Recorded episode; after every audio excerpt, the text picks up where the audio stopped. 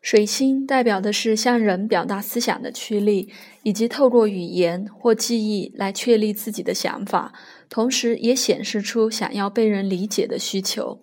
以及从外在世界截取概念和信息的需要。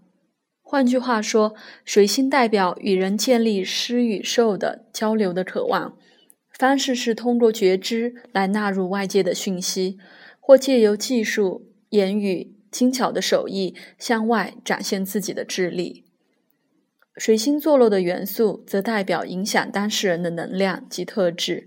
也代表此人将如何依照某种能量波和思考模式来表达想法。譬如，水星落在水象星座，代表此人的沟通模式强烈的受深层渴望和潜意识的倾向所影响。水星落在土象星座，则代表此人的思想会被现实的需求所影响，而且比较接受能够实际运用的想法。水星落风象星座，代表此人的思想是较为自由的，不受情绪及现实需求约束，能尽其所愿地进行抽象思考。换句话说，由于风元素的核心意义就是概念。因此，水星落在风元素是最舒服的位置，因为心智比较能轻松自在的运作。水星落在火元素，代表此人的思想是被自己的愿景、理想以及个人性的计划所影响。因此，水星落火元素不像落在风元素那么客观，但却能以确切、带有目的性的方式来运用正向思考。如果将两张星盘拿来对照研究，会更清楚地认识上面所谈到的水星坐落的元素特质。我们会发现，沟通时运用的语言远不及背后的能量来的重要。举个例子，如果你的水星与对方的行星成和谐相，或是对方的水星与你的行星成和谐相，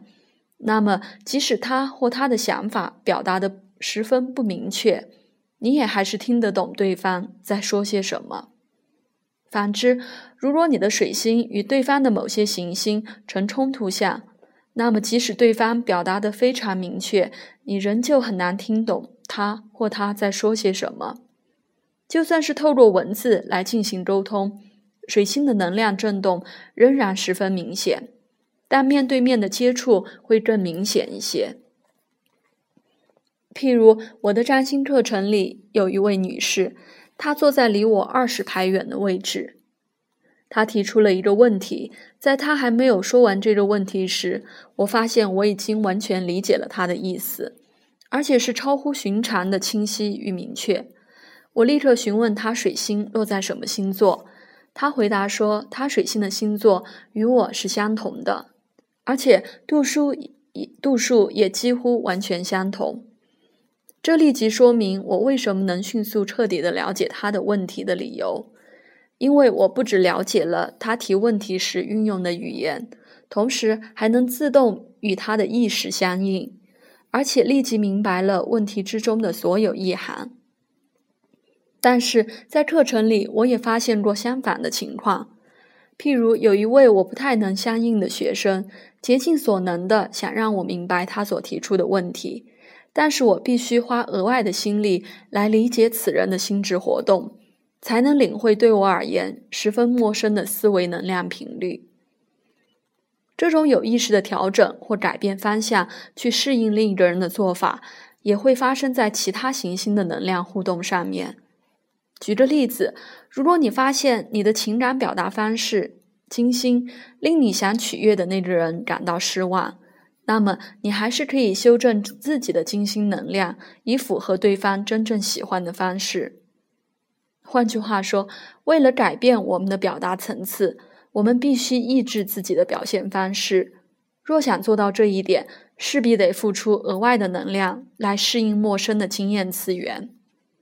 虽然我们可以借由努力和专注力来达成这一点，但长久下来，这种不自然的表达方式。仍然会消耗过多的能量。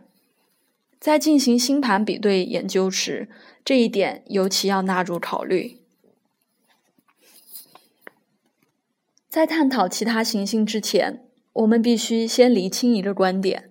那就是当我们论断元素的重要性或参照两张星盘是否相配时，必须先深入考虑不同行星坐落的元素的意义以及能量的强弱。通常，修正水星、金星、火星或木星的表现方式，往往比修正太阳、月亮或上升点的能量要容易得多。这是由于太阳、月亮和上升点代表的是一个人最重要的能量，而且是很难以稳定的方式调整的。你只能压抑它或阻隔它，原因是太阳、月亮和上升点乃是不断掌、不断在掌控你的注意力的能量，而水星、金星、火星或木星则是在特定的情况下暂时用到的能量。